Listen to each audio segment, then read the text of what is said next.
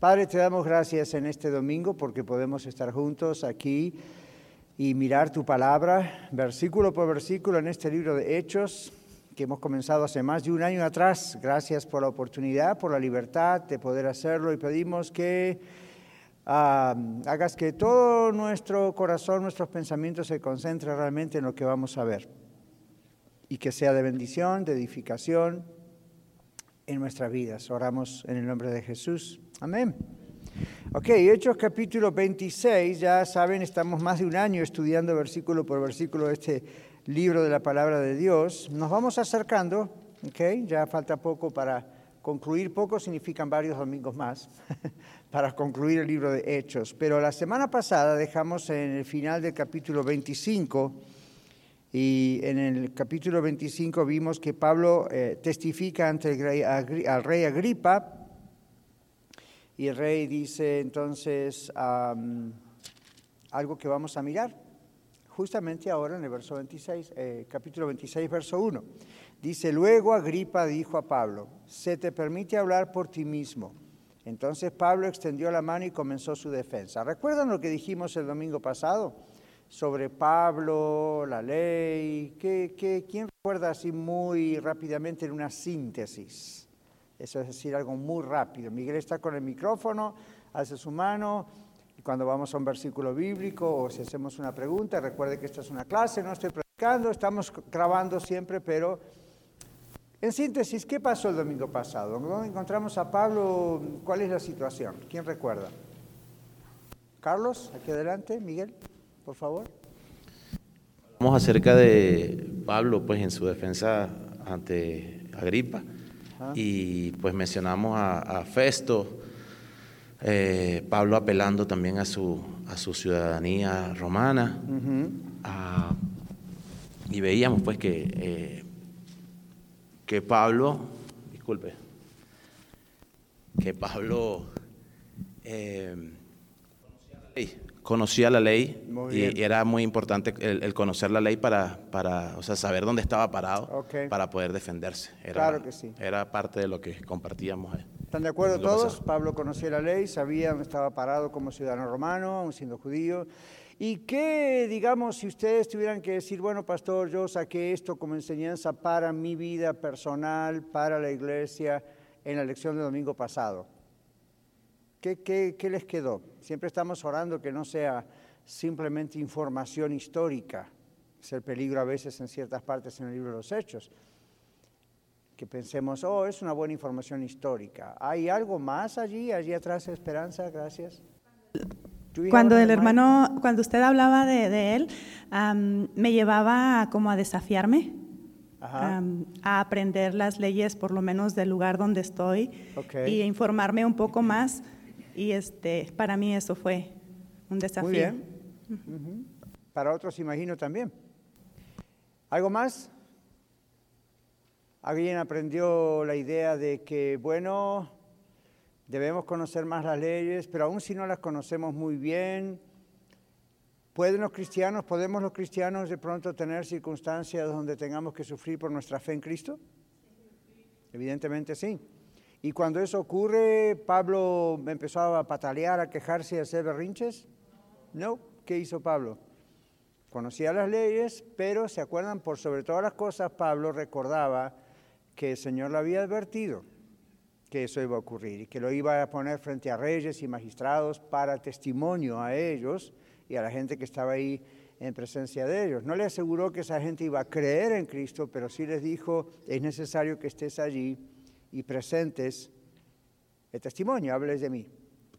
Y Pablo al tener eso en su mente, le ayudó para atravesar todo lo que tuvo que atravesar, que fue, por cierto, bastante duro, ¿no es cierto? El otro día dijimos que también Pablo tuvo que atravesar problemas de, apedrearlo, recuerdan, y lo sacaron como muerto de una ciudad, lo sacaron por la canasta a través de un muro en otra ciudad, y constantemente Pablo arriesgó su vida. ¿Qué, Manuel Luis, aquí ahí? En lo personal me llamó la atención cómo querían encauzar a Pablo, enjuiciarlo en cierto lugar, pero Pablo como conocedor de la ley dijo, no, espérense, a mí me tienen que enjuiciar aquí, conozco la ley perfectamente, no me tienen que llevar hacia otro lugar. Y es, en lo personal, nosotros pues tenemos que saber en dónde estamos plantados, tanto legalmente como espiritualmente, y eso nos ayuda a fortalecernos eh, a nivel, sobre todo lo, que estamos pasando, lo que va a pasar más adelante. Claro. Pablo supo, ¿verdad? Sí. Es en Arapaho, no en Adams County. Pero aparte de conocer eso, es, es ya, uno dice, tengo que saber dónde estoy, qué está pasando, y al mismo tiempo, por qué está ocurriendo, no alarmarme y salir adelante. Les hago la pregunta, ¿qué pasaría si nosotros, ninguno de ustedes o yo, vamos a parar una corte, pero familiares, amigos, compañeros de trabajo, mañana le dicen, ¿dónde estuviste ayer? Oh, fui a mi iglesia. Oh, tú eres un fanático, la iglesia te lavan el cerebro, esto que el otro. Es fácil enojarse. Es fácil adentro hacer que la adrenalina empiece a hervir y, y empezar a, ¿verdad? O ofenderse o intimidarse o tener miedo, decir mejor cambio de trabajo. No, entonces, ¿cuál fue la actitud? Yo quiero que veamos la actitud de Pablo al mirar esto, porque ahora vamos a ver en el verso 26 cuando él está con Agripa. Entonces, ¿cuál es la actitud de Pablo? Es una actitud firme, informada, educada, pero humilde. Ahora, en el verso 26, entonces, como leí recién, Agripa le dice a Pablo, se te permite hablar por ti mismo. Entonces Pablo extendió la mano y comenzó su defensa. En el bosquejo dice, extendió la mano. Este fue un gesto de saludo y de introducción oratoria. Y hay un montón de textos bíblicos que van a aparecer sobre esa expresión, en la que los gestos de la mano se utilizan para la atención y el silencio. Es más parecido, es parecido a lo que hoy hacemos también, ¿verdad? Cuando uno le dice a alguien, si te permite hablar, y entonces él extendió la mano y comenzó su defensa. En el verso 2 dice, me tengo por dichoso que haya de exponer hoy mi defensa delante de ti, oh rey Agripa, acerca de todas las cosas de las que soy acusado por los judíos, mayormente por ser tú conocedor de todas las costumbres y cuestiones de los judíos, por lo tanto te ruego que me escuches con paciencia. ¡Ja! Interesante. Vamos al bosquejo. Verso 3, 2 y 3 dice, Pablo presenta su defensa de una manera típica, formal y halagadora, como lo hizo en su juicio ante Félix, cuando estudiamos Hechos 24.10, que probablemente era una necesidad culturalmente esperada. Es como cuando usted va hoy a ver a un, al alcalde, al gobernador, al presidente, a un juez. Es ético y es diplomático y no es falsedad, es algo que uno tiene que hacer saber cómo dirigirse frente a una autoridad. Si usted ve a un policía en la calle, ¿cómo se dirige a él? Señor oficial o señora oficial. No le dice, hey tú. No, yo tampoco. Es. Pablo sabe eso. Los cristianos somos educados. Y la Biblia dice, respetamos las autoridades. Si mañana usted tuviera el privilegio, yo, de ver al presidente, más allá de que nos guste o no nos guste, Él es el señor presidente. Entonces cuando vamos allá no le decimos, ay Joe, no way. Que ya eso puso una pared entre él y yo va a decir, no, momentito, hay un respeto. Entonces Pablo conocía eso. Y si está en la palabra de Dios es para mostrarnos que no está tratando de comprarse el favor de Agripa, sino sencillamente está actuando como se espera que se actúe en esas circunstancias. El bosquejo nos dice más. Dice el verso 2, en cuanto a todas las cosas de las que los judíos me acusan. Este era Agripa II, había sido puesto a cargo del templo y el sacerdocio por el gobierno romano. Y aunque pro-romano y educado en Roma, entendió las complejidades de la fe judía. Pablo dice, yo sé que tú conoces nuestra fe. Okay, ahí hay otra referencia. Pablo dice que se siente afortunado, y este es el mismo término que introduce cada una de las bienaventuranzas en Mateo. Qué interesante, ¿no? Observen otra vez en el 3 mayormente, y dice yo me siento dichoso. En el bosquejo ponemos afortunado. ¿Qué dice Mateo Jesús? Bienaventurado. Bienaventurado, ¿recuerdan las bienaventuranzas? Bienaventurados los pobres. Bienaventurado es la palabra bendecido, dichoso, afortunado. Entonces está usando una terminología muy similar en el original. Ahí aparecen varios textos, Mateo 5, que es las, las, son las, perdón, las bienaventuranzas, Lucas 6, es una repetición, y Salmos 1.1 en la Septuaginta. ¿Alguien recuerda lo que es la Septuaginta? ¿Lo hemos enseñado algunas veces? Nadie. Sí, Miguel. Era un grupo de 70 ah, judíos que los que hacían las leyes de, Jerusalén. Un grupo de 70 ancianos judíos que tradujeron la Biblia al griego, que es del hebreo al griego. Entonces, cuando ustedes ven la Septuaginta, significa la versión de los 70. Es la Biblia pasada al griego en las partes que, por ejemplo, el Antiguo Testamento, que está originalmente en hebreo, luego fue pasado todo al griego. Muy bien, muy bien, muy bien. Verso 3. Pablo dice, conoce usted todas las costumbres nuestras. Bueno, la idea en griego es costumbres y controversias, como ven en el bosquejo, ¿verdad que sí? El primer término es sizón, de donde obtenemos la palabra inglesa étnico, o el aspecto cultural de un grupo de personas en particular. El segundo término, que es muy difícil que lo podamos pronunciar así, desde matón, se usa a menudo en hechos para denotar debates y discusiones sobre aspectos del judaísmo rabínico, y ahí véanse todos estos textos. Estos no eran infrecuentes debido a la existencia de varias fracciones dentro del judaísmo del primer siglo, es decir, había divisiones, ¿recuerdan? Los, saduceos, los fariseos y también las fracciones teológicas del Shamaí, Hillel y los fanáticos. Shamaí y Hillel eran las dos escuelas de pensamiento teológico que predominaban en esa época. Inclusive el Señor Jesús, al hablar, había cosas que estaban más inclinadas a Gilel, a esa idea teológica, y otros estaban más inclinados a Entonces, estas cosas siempre salían a la luz entre fariseos, saduceos, escribas. ¿Recuerdan cuando leímos en otro capítulo, otro domingo, que Pablo menciona la resurrección de los muertos?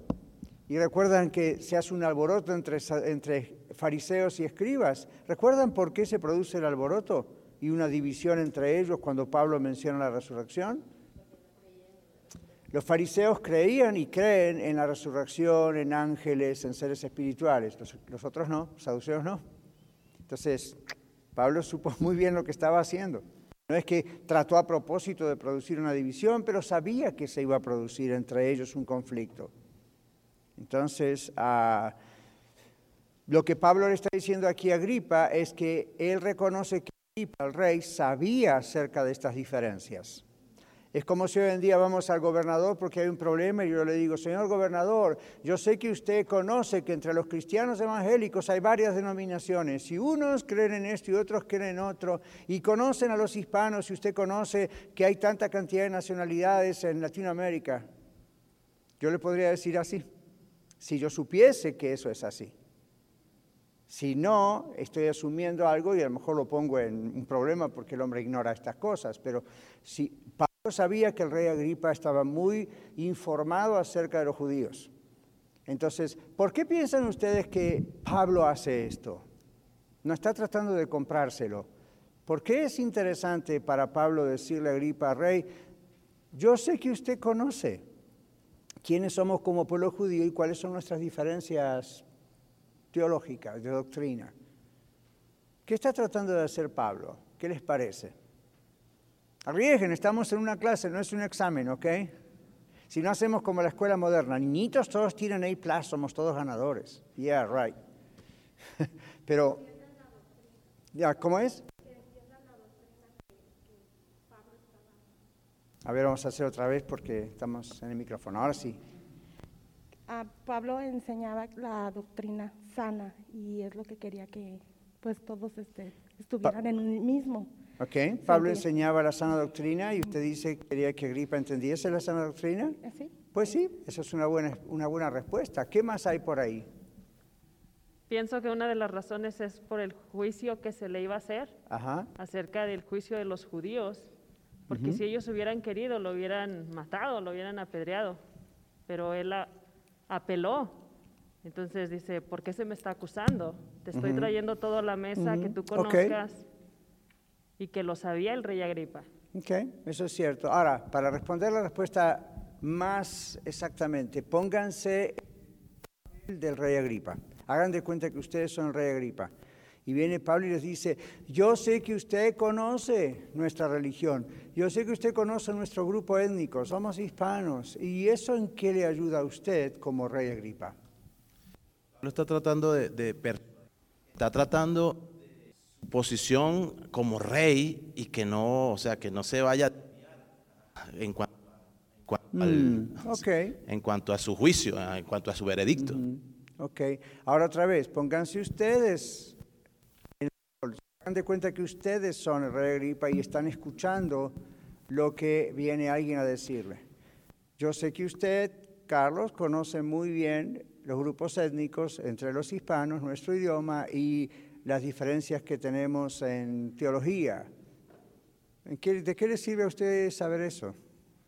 ¿De qué le sirve a usted que alguien reconozca que usted sabe eso? A fines del juicio, bueno, pero hay algo ahí adentro. Está presentando defensa, ok. Sigo insistiendo. Aquí adelante, Miguel. Miguel va a perder cuatro libras corriendo de una punta a la otra. Muy bien. No que las necesita, pero...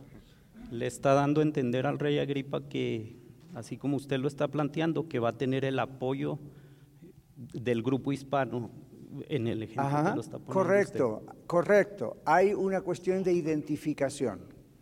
Hay una asociación, ¿comprenden? Hay una identificación. Eso afloja la atención del rey Agripa. Eso afloja la atención de Pablo. Estoy hablando con alguien que, es una autoridad sobre mí, sabe de lo que estoy hablando. ¿Ven? Entonces eso, ah, ok, ya como que prepara el terreno. A mí lo que me enseña es que si estamos en una situación así, con alguien que es contrario al Evangelio, familiares, amigos, compañeros de trabajo, quien sea, una primera cosa es en qué punto hay en común con esta persona, en qué nos podemos asociar. Por ejemplo, ¿qué tal si alguien dice, yo no estoy a favor de usted porque usted es un cristiano y los cristianos son bla, bla, bla, bla, bla, bla, bla? Claro, uno adentro se pone nervioso y quiere salir a la defensa rápidamente. ¿Y qué tal si uno empieza a decirle, bueno, ya que usted me da la oportunidad de hablar con usted, y ok, no tenemos derecho, ambos somos seres humanos, ¿verdad? Boom. Uno. Ambos somos seres humanos. Dos. Y tenemos libertad en este país para creer lo que queramos. ¿Ven? Y yo respeto su posición. Y como he escuchado su posición y la respeto, y usted sabe que obviamente conoce que yo tengo otra postura, otra posición como cristiano, vamos a hacer una conversación. Solo le pido que me dé unos minutos y me deje platicar con usted. Ahora, ¿cómo se siente Otón? Pero ¿qué tal si yo salgo a defensa? ¿Y quién es usted para decirme eso? ¿Y usted qué se cree? Yo soy salvo y usted se va al infierno. ¿En qué posición pongo a Otón? Ah, ¿quiere pelear? Ok. ¿Ven? Entonces, cuando leemos estos relatos bíblicos, no es mera historia. Aquí yo digo, wow, este hombre tiene una sabiduría de Dios increíble. Fíjense que el Señor dice en otras partes de la Biblia que a veces los cristianos somos así, dice que tenemos que aprender en algunas cosas de los hijos del mundo, y uno dice, Señor, ¿qué puedo aprender de un mundano? Y él dice, a ser astutos y mansos. ¿Recuerdan esa expresión? Sean astutos como la serpiente y sean mansos como la paloma. Entonces, ¿qué está diciendo? El hecho de que somos cristianos y nos ofende lo que alguien nos dice, depende de cómo confrontamos la situación, ganamos o perdemos. ¿Ok? Es como en el matrimonio. Hoy, pastor, no vaya ahí. Bueno, voy ahí. Es cómo decimos algo. Entonces podemos tener razón, pero si lo decimos mal, la otra persona ya se puso un tapón en la oreja y no nos quiere escuchar nada, aunque tengamos razón. Cuando vamos a hablar con alguien de Cristo y nos sentimos atacados o sabemos que la situación es peligrosa, como en el caso de Pablo, ¿eh? lo que este hombre decía corría, lo que el rey Agripa decidía, ahí iba. En cambio, Pablo dice, ok, momento, acá hay un punto en común entre usted y yo. Usted conoce lo mismo que yo conozco y somos de dos razas diferentes. Entonces ya eso afloja la tensión. Si usted piensa aquí en América hay muchos que son racistas, bueno, usted afloje esa tensión no poniéndose a la defensa. Hay muchos que, y no, no solo hispanos, pero de otras razas, que no les va bien con los anglos porque se ponen defensivos, inmediatamente se ponen defensivos. ¿Y sabe cuál es una manera de ser defensivo? Empezar a sentirse menor que el otro. Asumir que el otro me ve como alguien menor porque no soy blanco. Entonces, eso se nota, eso cualquiera lo nota. Entonces ya usted no empieza a hablar con seguridad. O la otra es, para evitar ese asunto, ponerse como por superior. Yo le voy a mostrar que no es más que yo. Y eso también se nota. Entonces la relación, la relación siempre sufre. Yo tengo un pastor amigo en Houston que hace añares, ¿no es cierto? Que yo no estoy en Houston, pero yo me acuerdo que en la iglesia donde yo estaba, en esta situación, nosotros, perdón, rentábamos el lugar de los hermanos americanos. Yo no recuerdo haber tenido en tantos años un problema con el pastor americano. No me gustaban sus actitudes, a veces tenía cosas medias raras para nosotros, pero no tenía problemas con él. Cuando había alguna cosa, nos sentábamos juntos en su oficina o en la mía y platicábamos. Y así por años todo fue bien. Cuando vino este otro pastor, enseguida empezó a tener problemas con este mismo pastor americano. Y, pero no, que los gringos, esto que lo otro. Le dije, es, es como lo tratas, hermano, le dije. Es como tú lo tratas. Tú estás con... No, que son racistas. Mira, si tú vas a hablar con el pastor americano pensando que él es racista, tu idioma, tu forma de hablar, tus expresiones, tus gestos, tu defensa, todo va a estar como que en cualquier momento el americano va a decir algo, entonces el otro lo nota. No vayas con esa actitud. Tampoco vayas con la actitud de yo te voy a demostrar que delante de Dios soy igual que tú, porque también eso lo va a notar. Entonces ve con una actitud humilde y trátalo lo más normalmente posible porque muchos de ellos sencillamente no saben cómo actuar frente a alguien de otra raza. ¿Okay? No, no saben, no están en contacto. No. Por ejemplo, cuando nosotros vinimos a esta iglesia seis años y medio atrás que comenzamos la red, el pastor me dijo, gloria a Dios que ustedes vienen, porque nosotros siempre quisimos ganar a los hispanos, pero ninguno de nosotros habla español. Qué bendición que ustedes están aquí. Yo dije, bueno, gloria a Dios, aquí estamos. ¿Ven? Entonces ya miren qué inteligente que fue y como él enseguida se asoció conmigo, diciendo, somos seres humanos, usted tiene algo que yo no tengo y nos podemos ayudar juntos. Y me dijo, hermano, el edificio está abierto para usted todos los días si quiere. Mire si yo vengo y vengo con otra postura y ya la defensiva. Bueno, yo no sé si usted querrá rentarnos este lugar, pastor, porque you nosotros somos hispanos y ustedes son americanos y quién sabe, la regué. Entonces, ven lo que aprendemos de Pablo. Cuando estamos enfrentando situaciones frente a un magistrado o frente a un compañero de trabajo o familiar, recuerde pedirle a Dios, Señor, dame la actitud correcta para hablar con esta persona. ¿Ok? ¿Va a recordar eso? Dame la actitud correcta. No le haga caso a la adrenalina, que adentro suyo está... Y usted dice... No le haga caso. Me imagino que Pablo tenía ganas de ladrar, pero no ladró. All right. Basta de eso y seguimos.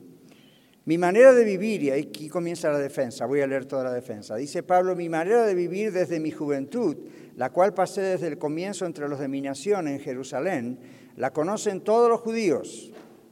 Ellos me conocen desde antes, si quisieran testificarlo, que conforme a la más rigurosa secta de nuestra religión viví como fariseo. ¿Ven? Saulo de Tarso no era un desconocido. Verso 6. Y ahora soy sometido a juicio por la esperanza de la promesa que Dios hizo a nuestros padres. Promesas que espera alcanzar nuestras doce tribus, sirviendo constantemente día y noche. Por la misma esperanza soy acusado por los judíos, oh rey. Ahora, paren ahí un poquito.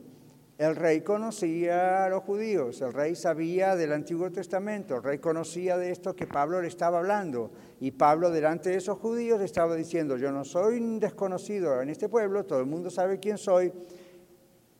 Y usted sabe de qué estoy hablando, ¿verdad? Mm. Ocho, ¿por qué se juzga increíble entre ustedes que Dios resucite a los muertos? Pues yo a la verdad había pensado que debía hacer muchas cosas contra el nombre de Jesús de Nazaret. Recuerden que era un perseguidor de la iglesia. Verso 10. Y esto hice en Jerusalén, habiendo recibido autorización de los principales sacerdotes, yo encerré en cárceles a muchos de los santos y cuando les mataban yo di mi voto contra ellos. Recuerdan dos cosas. Las cartas que tuvo para ir a Damasco y apresar a los cristianos. ¿Se acuerdan de eso? La otra cosa, ¿quién fue uno de los que estuvo al lado de Esteban cuando mataron a Esteban? Saulo de Tarso, y acá lo está contando, entre otros. di mi voto contra ellos. Muchas veces, verso 11, castigándoles en todas las sinagogas, procuraba obligarles a blasfemar. ¿Se imagina? Obligarles a blasfemar. Y enfurecido en extremo contra ellos, estoy en el verso 11, y enfurecido en extremo contra ellos, los perseguía hasta las ciudades extranjeras, donde ellos escapaban, ¿verdad? En esto estaba ocupado cuando iba a Damasco con autorización y comisión de los principales sacerdotes. Todos recordamos eso. Verso 13, en el camino a mediodía, oh rey, vi que desde el cielo una luz más resplandeciente que el sol alumbró alrededor de mí y de los que viajaban conmigo. Habiendo caído todos nosotros a tierra, oí una voz que me decía en lengua hebrea, Saulo, Saulo, ¿por qué me persigues? Dura cosa te es dar cosas contra el aguijón. Entonces yo dije, ¿quién eres, Señor? Y el Señor dijo, yo soy Jesús a quien tú persigues. Pero levántate y ponte sobre tus pies, porque te he aparecido para esto, para constituirte en ministro y testigo de las cosas que has visto de mí y de aquellas en que apareceré a ti. Yo te libraré del pueblo y de los gentiles a los cuales ahora yo te envío para abrir sus ojos, para que se conviertan de las tinieblas a la luz y del poder de Satanás a Dios, para que reciban perdón de pecados y una herencia entre los santificados por la fe en mí. Por lo cual, oh rey Agripa, no fui desobediente a la visión celestial, más bien primeramente a los que estaban en Damasco y en Jerusalén y por toda la tierra de Judea y a los gentiles, les he proclamado que se arrepientan y se conviertan a Dios, haciendo obras dignas de arrepentimiento a causa de esto los judíos me prendieron en el templo e intentaron matarme. Pero habiendo obtenido auxilio de Dios, me he mantenido firme hasta el día de hoy, dando testimonio a pequeños y a grandes, sin decir nada ajeno a las cosas que los profetas y Moisés dijeron que habían de suceder. Recuerden que Agripa conocía esto que el Cristo había de padecer y que por ser primero en la resurrección de los muertos había de anunciar la luz al pueblo y a los gentiles. Mientras él decía estas cosas, en su defensa, Festo le dijo a gran voz, Estás loco, Pablo, las muchas letras te vuelven loco. Pero Pablo dijo, No estoy loco, oh excelentísimo Festo, sino que hablo palabras de verdad y de cordura, pues el rey delante de quien también hablo confiadamente, ¿Por qué hablaba confiadamente delante de Agripa? Porque sabía que Agripa conocía estas cosas. Entiende estas cosas, porque estoy convencido de que nada de esto le es oculto. Pues esto no ha ocurrido en algún rincón. ¿Crees, oh rey Agripa, a los profetas? Yo sé que crees. Wow, lo puso, como decimos aquí, contra la espada y la pared. Entonces Agripa dijo a Pablo, por poco me persuades a ser cristiano. Pablo dijo, quisiera Dios que por poco o por mucho, no solamente tú, sino también todos los que hoy me escuchan, fueran hechos como yo, o sea, cristianos, salvo estas cadenas. Entonces se levantaron el rey, el procurador, Berenice y los que se habían sentado con ellos, y después de retirarse y aparte hablaban los unos con los otros diciendo, este hombre no hace ninguna cosa digna de muerte ni de prisión. Y Agripa dijo a Festo, este hombre podría ser puesto en libertad si no hubiera apelado a César. ¿Qué dijimos el otro día? ¿Por qué apeló a César Pablo? Dios le había dicho que lo iban hasta Roma, ¿ok? Entonces Pablo no trató de salvarse el pellejo, sabiendo que si no decía nada y no decía apelo a César, Agripa lo hubiese librado. ¿Se dieron cuenta de lo que Agripa está diciendo? Yo te hubiese dejado libre. Medio como Pilato, ¿verdad? ¿Recuerdan a Pilato? No encuentro ningún mal en este hombre, pensando en Jesús. No ha hecho nada digno de muerte. Y ya estaba decidido a dejarlo libre. Luego, por supuesto, accedió a la presión política, pero estuvo listo para dejarlo libre. Recuerden que uno de los propósitos de Lucas, al escribir Hechos, es demostrar que nunca el cristianismo es una amenaza. No fue para el gobierno romano, no lo es para el gobierno americano, no lo es para el gobierno mexicano o el peruano o el argentino o el que sea. No es una amenaza, al contrario. Cuanto más cristianos de verdad, no de nombre, cuando más cristianos de verdad hay en una nación, la nación prospera. Y muchos líderes saben eso, lo saben, porque se dan cuenta, ¿ok? Cómo es la conducta de cristianos de verdad. Hay otros que son cristianos y, bueno, pero cristianos de verdad.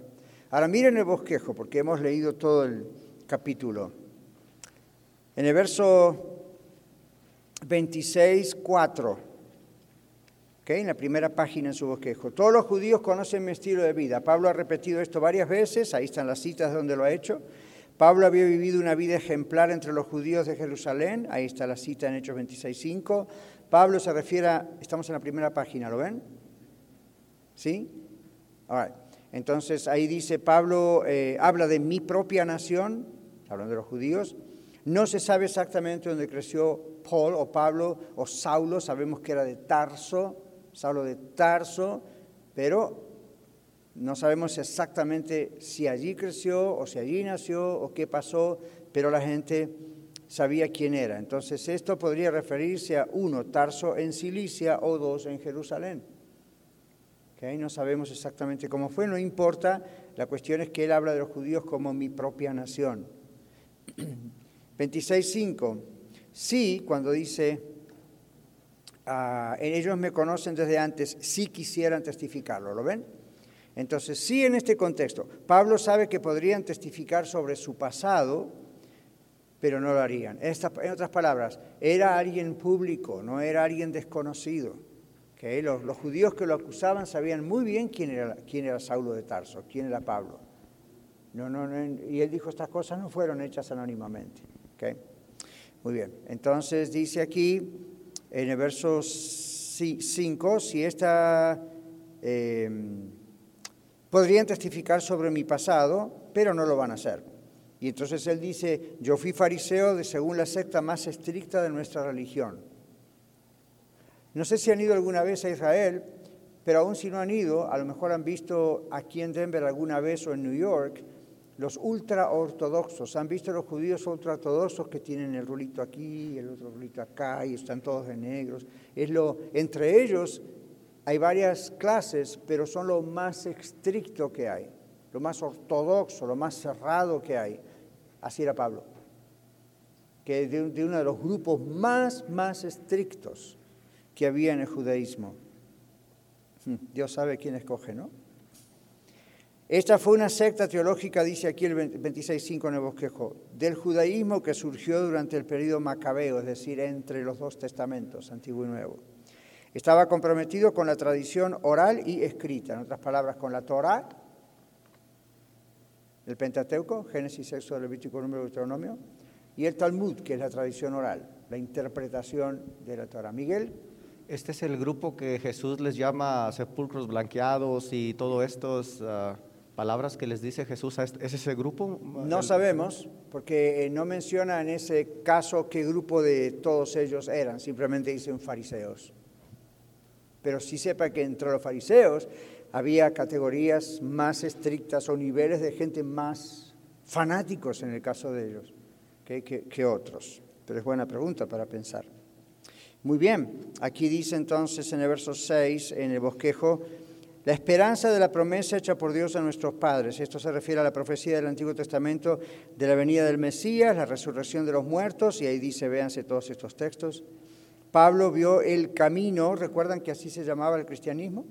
Antes de llamarse cristiano o cristianismo. Es, eh, Pablo vio el camino como el cumplimiento del Antiguo Testamento. ¿Pero cuándo lo vio? Después que tuvo ese encuentro con Cristo. Antes no lo veía.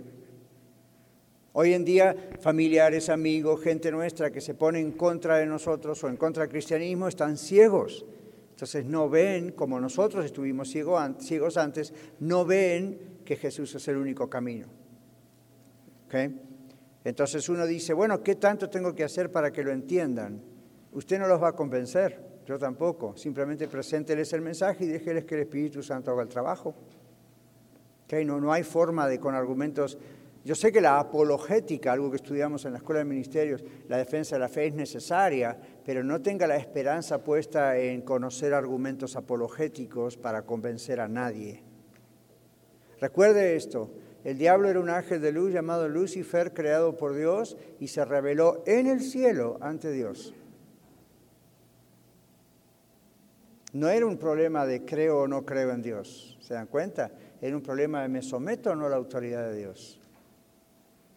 Entonces, yo sé que es bueno conocer argumentos apologéticos y lógicos, pero no crean que esa es la clave. Si yo supiese la respuesta a todas las cosas que la gente me pregunta, la gente vendría al Señor, no se lo garantizo. Que Dios puede usar eso, oye, lo hemos visto, pero que esa es la clave, no. Que Dios a veces usa eso, sí, porque el Espíritu Santo está usando lo que usted y yo decimos y toca ese corazón, pero otras veces la gente está tan cerrada a la voz de Dios que por más que usted le diga todas las evidencias que hay, si no quiere, recuerde esto, el que no quiere creer, no cree. No es una cuestión de sentimientos o emociones o lógica. El que no quiere creer, no quiere creer, no va a creer. Está destinado para perdición porque no quiere creer. Muy bien. Y de todas maneras hay que presentar el Evangelio porque Dios en su misericordia da oportunidad. Verso 7. Pablo menciona nuestras doce tribus. Todos conocemos las doce tribus, ¿no es cierto? Sabemos de las doce tribus de Israel. Este es el linaje tribal, los hijos de Jacob. Todavía era muy importante para los judíos. Dice el bosquejo, muchas de las diez tribus del norte, recuerdan que había diez en el norte, dos en el sur, muchas de las diez tribus del norte nunca regresaron del exilio a Sirio en el año 722 a.C., nunca regresaron. Conocemos alguna información tribal del Nuevo Testamento. María, José y Jesús eran de la tribu de Judá, y ahí tienen los textos entre paréntesis que dicen eso. La tribu de Ana se identifica como la tribu de Aser, Lucas 2.39. La tribu de Pablo se identifica como la tribu de Benjamín. Pablo era de la tribu de Benjamín. Como sabemos, Romanos 11.1, Filipenses 3.5. Herodes el Grande estaba celoso de esto e hizo quemar los registros del templo, que mostraban genealogías. Alguien me preguntaba el otro día, ayer, en una clase, por qué eran importantes las genealogías. Y les expliqué. Y aquí está la otra razón Esperanza, habla Pablo, la esperanza. Uno se pregunta exactamente a qué esperanza se está refiriendo Pablo, pero desde el contexto más amplio uno asume la resurrección, por lo que dice Hechos 26, 8. Dice, sirviendo a Dios con sinceridad día y noche, dice Pablo. Pablo amaba a su grupo racial, Romanos 9, 1 al 3.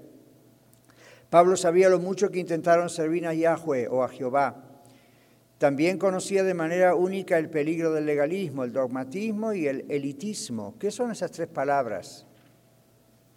¿Quién, me puede, ¿Quién nos puede decir qué es legalismo, dogmatismo, elitismo? Elitismo viene de la palabra elite. ¿De qué está hablando esto? ¿Alguien? ¿O esto era mandarín chino? escucharon alguna vez estas palabras? Legalismo sí, porque aquí hablamos mucho en contra del legalismo. Que el legalismo es tomar la ley de Dios para castigar a la gente y hacer mandamientos de hombres, como decía, decía el Señor Jesús mismo. ¿Qué es elitismo de la palabra elite? Claro, es un grupo exclusivo. ¿okay? A veces en inglés acá decimos un click. ¿Okay? Y se cree que es algo más alto que otros. Y dogmatismo viene de la palabra dogma.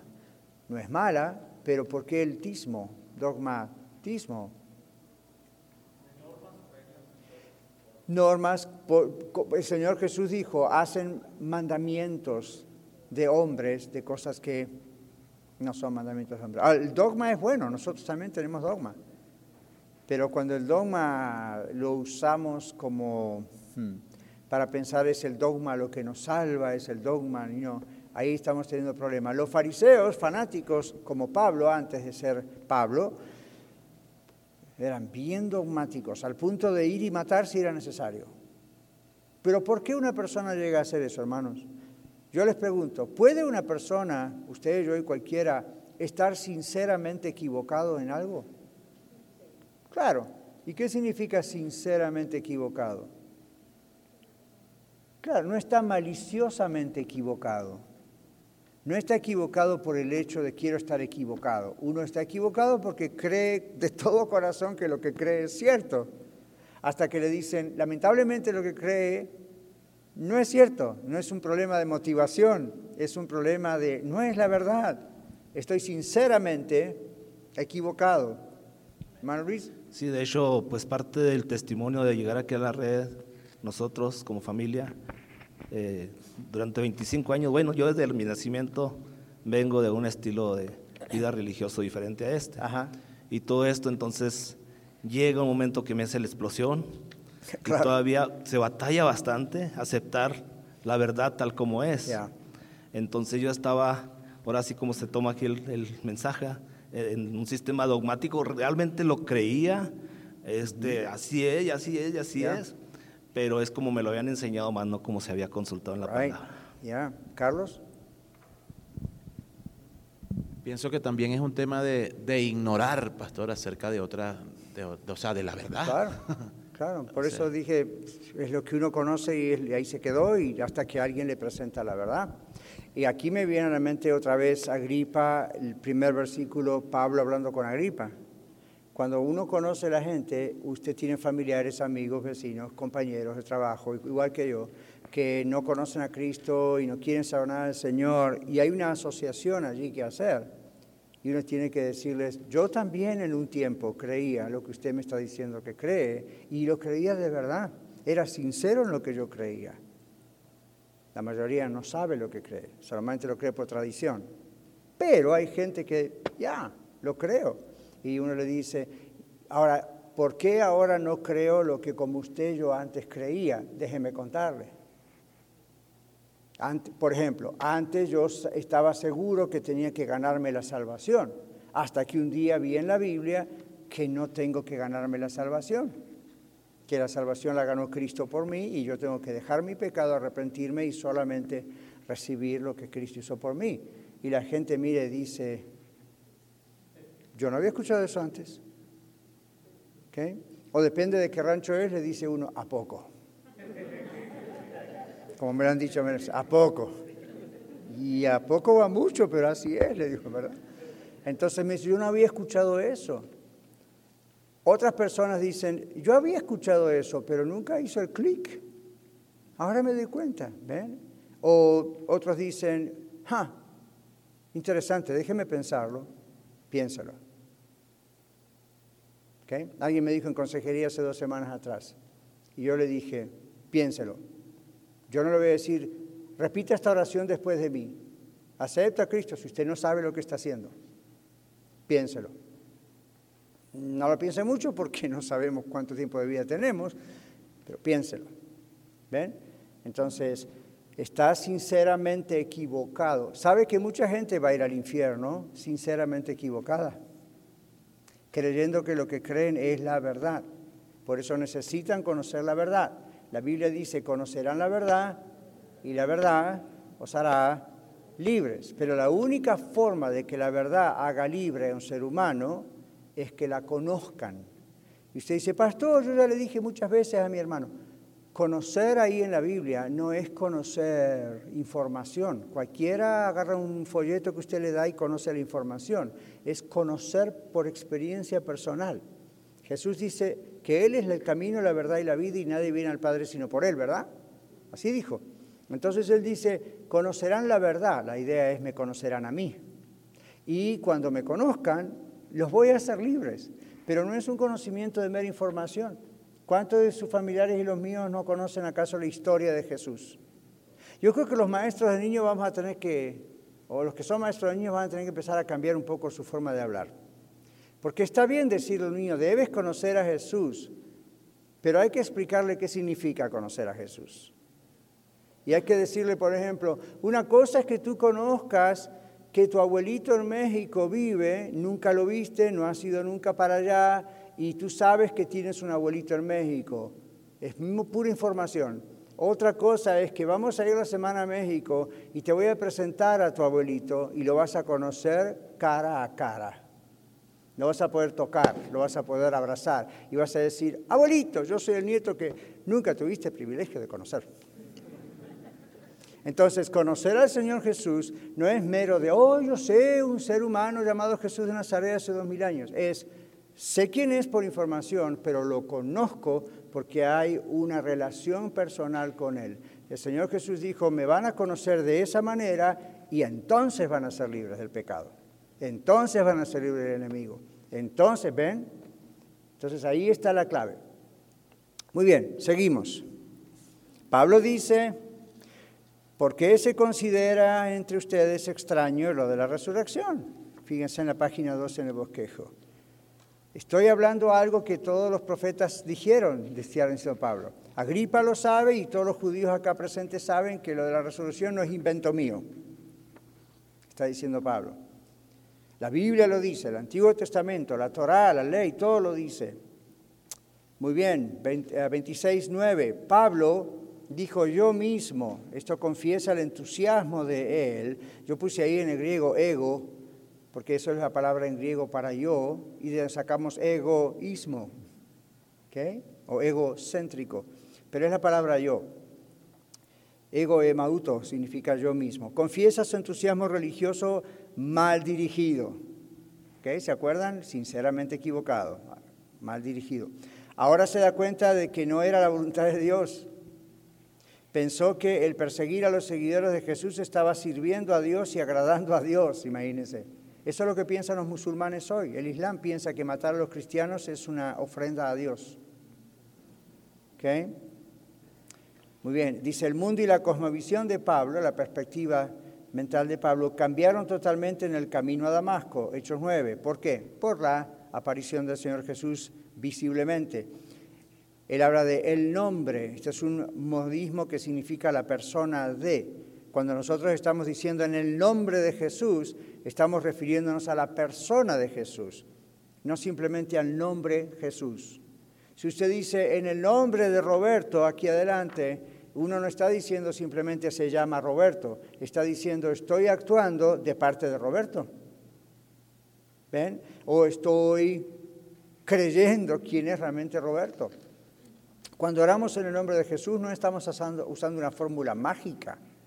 ¿Se dan cuenta? Oh, ahí está la cábala, en la cábala, en nombre de Jesús. No, ah.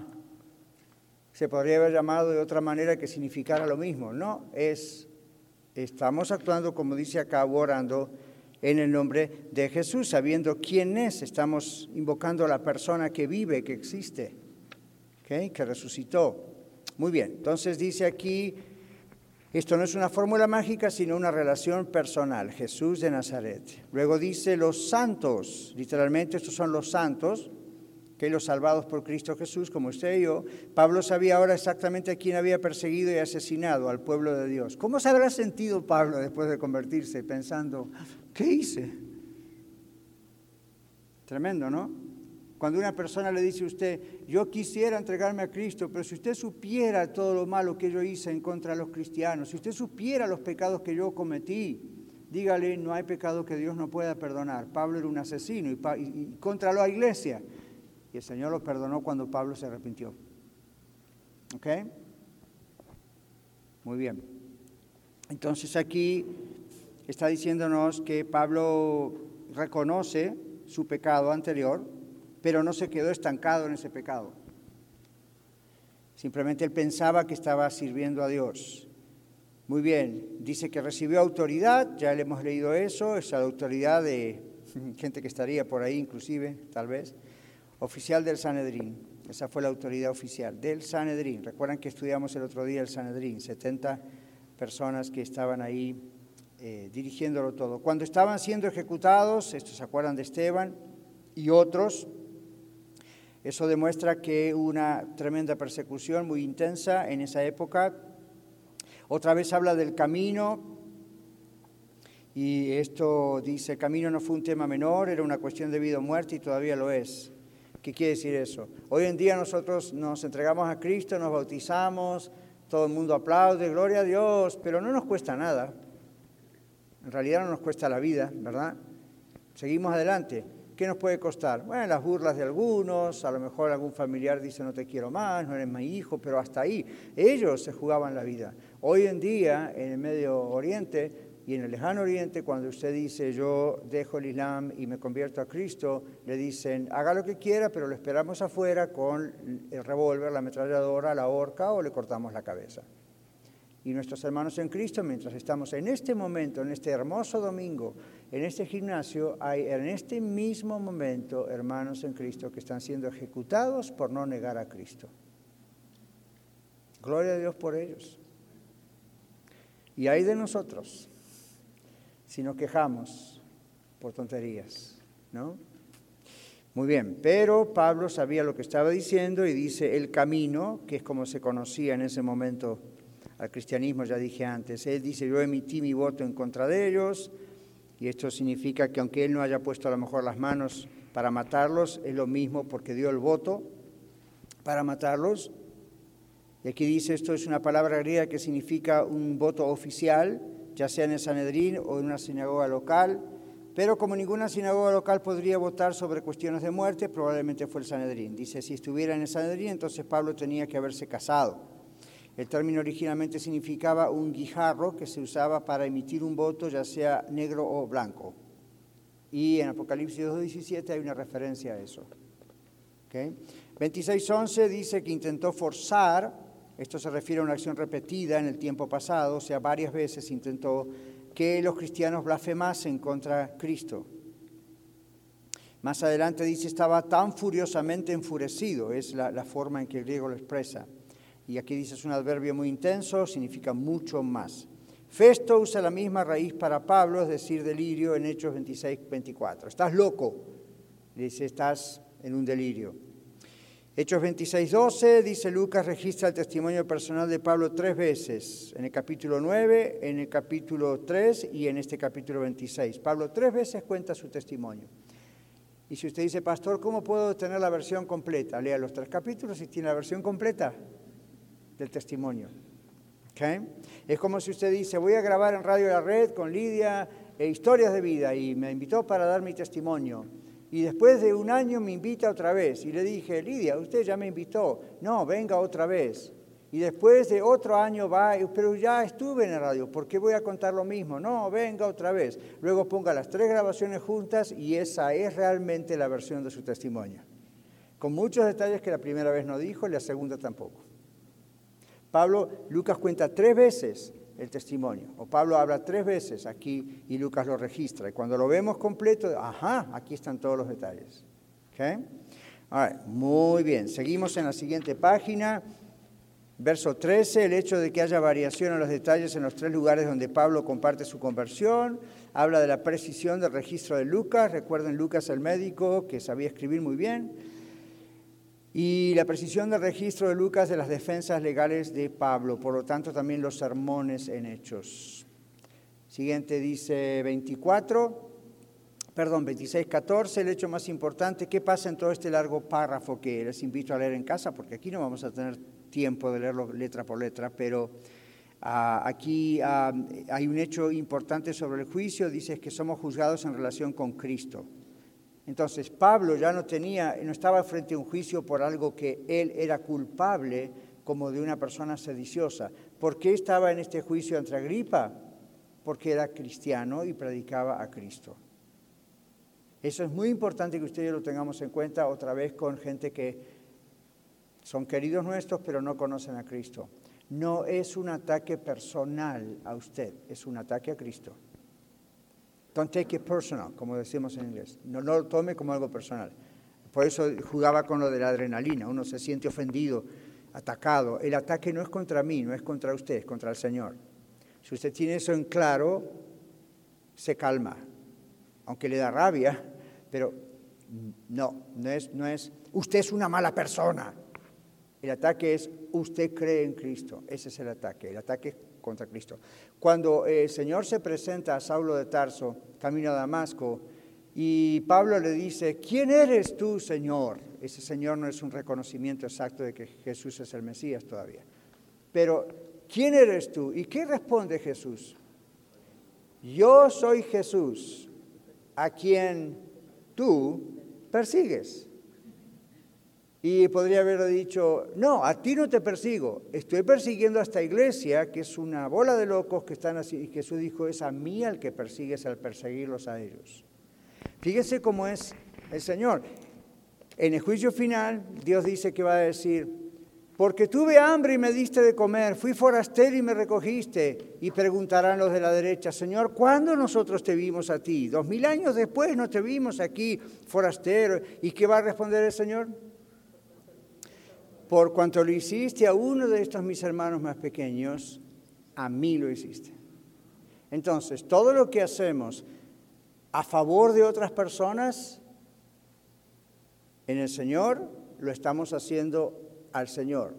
Todo lo que hacemos en contra de otras personas, también lo estamos haciendo en contra del Señor. Entonces tengamos cuidado con esto que tenemos acá. Santiago habla del peligro de la lengua. El problema no es solamente que creamos divisiones y conflictos. Si estamos hablando mal de otro hermano en Cristo, estamos hablando mal de Cristo, porque es un hijo de Dios como nosotros. Si estamos hablando bien de otra persona, estamos hablando bien de Cristo, porque esa persona tiene bien porque Cristo está en esa vida.